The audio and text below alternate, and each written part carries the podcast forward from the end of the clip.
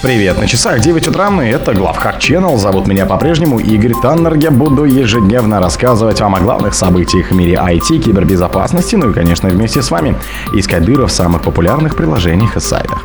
CSICO обнаружила еще одну Zero Day уязвимость в iOS XA. Окта снова взломали, данные клиентов попали в руки неизвестных хакеров. Власти объявили об аресте разработчика Рагнал Локера. Хакеры компрометируют защищенные USB-накопители в рамках кампании Tetris Phantom. Турецкие хакеры заявили о взломе серверов Минобороны Израиля. Хакеры начали терять интерес к России. Спонсор подкаста Глаз Бога. Глаз Бога это самый подробный и удобный бот пробива людей, их соцсетей и автомобилей в Телеграме. CSICO обнаружила еще одну Zero Day уязвимость в iOS XA. Компания CSICO обнаружила новые уязвимости нулевого дня, которые активно используются хакерами для развертывания малваря на устройстве iOS XA, скомпрометированных с помощью другой Zero Day уязвимости. В минувшие выходные общее количество взломанных устройств превысило 50 тысяч. Патчи для обеих проблем наконец-то готовы и стали доступны для клиентов через CSICO Software Download в минувшие выходные, начиная с 22 октября 2023 года. При этом в компании сообщили, что пересмотрели свою оценку ситуации. Напомню, что атаки на уязвимость, связанные с веб-интерфейсом iOS, начались еще в сентябре. Эта проблема затрагивает только корпоративное сетевое оборудование, на котором включена функция веб-интерфейса, и оно подключено к интернету или ненадежной сети.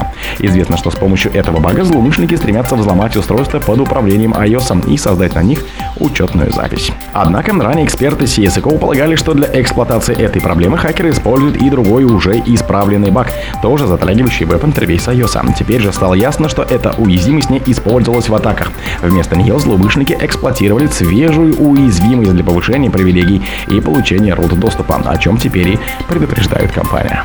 Окту снова взломали, данные клиентов попали в руки неизвестных хакеров. Крупный поставщик систем управления доступом и идентификацией компании Okta вновь сообщил о взломе. На этот раз хакеры использовали украденные учетные данные и получили доступ к файлам, которые содержат куки, токены сеансов, которые клиенты компании загружали в систему управления поддержкой. Глава Okta по безопасности Дэвид Брэдбери подчеркивает, что пострадавшая система отделена от основного сервиса, которые не пострадали и работают в штатном режиме. Также отмечается, что компания уже уведомила всех пострадавших клиентов а их около 1% от общего количества. Хотя пока в Окте не раскрывают подробностей на том, какая именно информация о клиентах была раскрыта и каким именно данными хакеры смогли получить доступ, известно, что атакованные системы управления поддержкой используют для хранения файлов ITDP архив. Они нужны для воспроизведения возникающих у пользователей ошибок и используются в ходе устранения различных проблем. Власти объявили об аресте разработчика Рагнер Локера. После того, как на прошлой неделе правоохранительные органы захватили сайты вымогательской группировки Рагнер Локер, представители Европола сообщили, что ключевая цель, связанная с этой хак-группой, была арестована в Париже. Ключевая цель, связанная с этими вымогательскими ПО, арестована в Париже, это Франция, 16 октября. А в его доме в Чехии был проведен обыск. В последующие дни были проведены допросы пяти подозреваемых в Испании и Латвии, заявляет Европол. В конце этой недели главный злоумышленник, подозреваемый в том, что он является разработчиком этой группировки, предстал перед судебными следователями Парижского суда. Хакеры компрометируют защищенные USB-накопители в рамках кампании Tetris Phantom. Эксперты лаборатории Касперского обнаружили кибершпионскую кампанию, получившую название Tetris Phantom и направленную на госорганизации в Азиатско-Тихоокеанском регионе. Хакеры использовали скомпрометированный защищенный USB-накопитель определенного типа, который обычно применяется для безопасного хранения данных. Компания была обнаружена в начале 2023 года, и оказалось, что злоумышленники тайно шпионили и собирали конфиденциальную инфу государственных структур Азиатско-Тихоокеанского региона. Исследователи отмечают, что атакуемые защищенные USB-накопители используются в государственном секторе по всему миру, а значит потенциальными жертвами подобных методов могут стать и другие организации. Такие защищенные USB-накопители, как правило, используются государственными организациями для безопасного хранения и физической передачи данных между различными системами.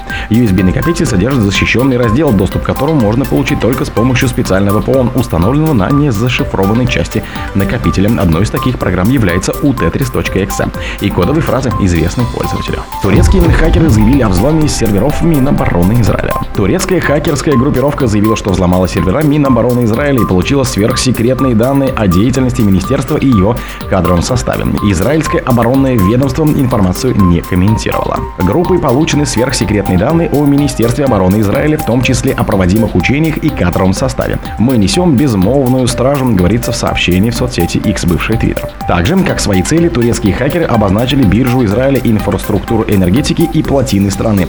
Хакеры ждут приказы, как только он поступит, будут совершены нападения, говорится в сообщении группы. Эта группировка была создана в 2002 году. Сами хакеры называют себя патриотами Турции и утверждают, что их действия направлены на предотвращение виртуальных атак против страны. Хакеры начали терять интерес к России. По итогу третьего квартала 2023 года в России было зафиксировано снижение числа DDoS-атак, несмотря на продолжающуюся специальную военную операцию на Украине.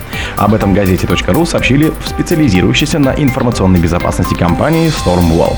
Россия по-прежнему входит в топ-10 самых атакуемых стран мира по итогам третьего квартала этого года. Однако, можно заметить тенденцию к снижению числа атак на российские компании. Если во втором квартале 2023 года Россия находилась на восьмом месте в рейтинге самых атакуемых атакуемых стран мира, то сейчас наша страна опустилась на две позиции и занимает десятую строчку, заявили Stormwall. РФ регулярно входит в короткие топы самых кибератакуемых стран с февраля 22-го. DDoS-атаки являются одним из самых доступных и эффективных средств в руках активистов киберпреступников, которые действуют преимущественно из-за политических и идеологических соображений. О других событиях, но в это же время не пропустите. У микрофона был Игорь Таннер. Пока.